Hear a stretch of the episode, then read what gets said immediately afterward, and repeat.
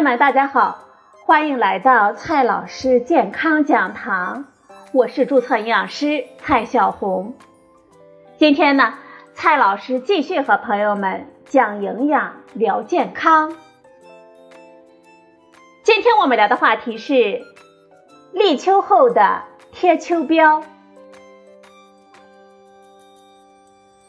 朋友们，今年八月七号立秋了，你是不是觉得无法相信这秋天马上就要到了？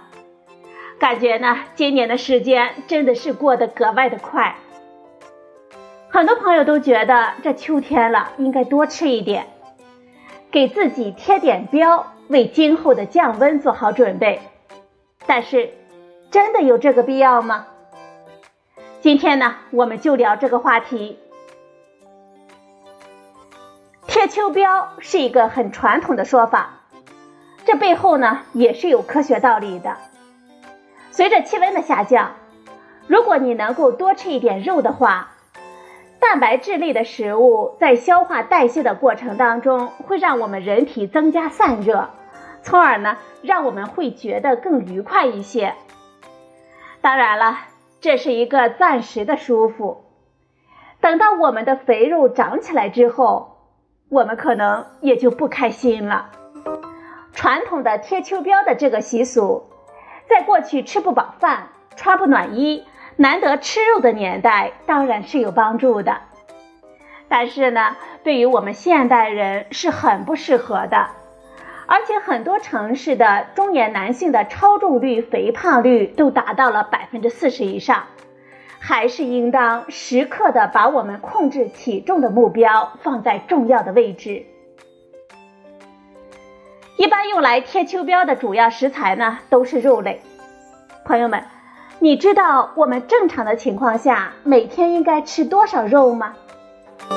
根据最新版的《中国居民膳食指南》，推荐量是水产类每天四十克到七十五克。畜禽肉类四十克到七十五克，蛋类四十克到五十克，这就是差不多一个鸡蛋的量了。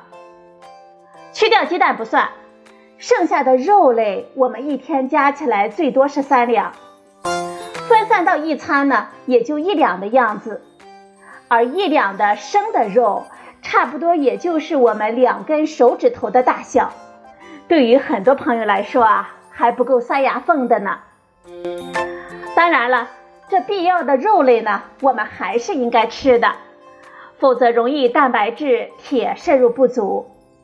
这就要提到微量营养素了，比如说维生素 A 就对于保证我们上皮细胞的健康很有意义。还有一些皮肤干燥等症状，可能是因为维生素 B 的缺乏。因此呢，朋友们可以注意的多吃一点蔬菜水果。鱼类呢也要经常吃，来获得必需的脂肪酸。有条件的话，可以吃一些坚果和全谷类。如果是含糖量很高的食物，就容易引起我们激素的波动了。所以呢，我们还是建议少吃一点。要想保证健康的体重，吃动平衡呢是非常关键的。我们建议每周至少五天进行中等强度的运动，每周呢累计达到一百五十分钟以上。平时至少步行六千步。我们可以看看自己的手机上的计步器是否达标了。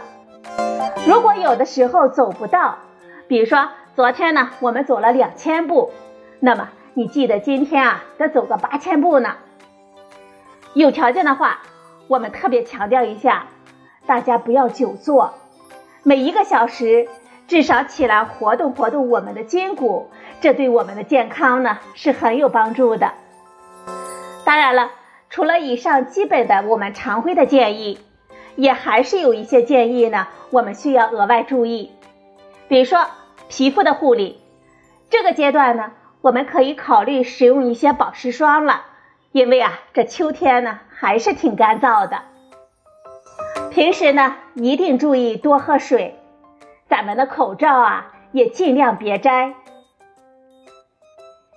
今天的节目呢就到这里，谢谢您的收听，我们明天再会。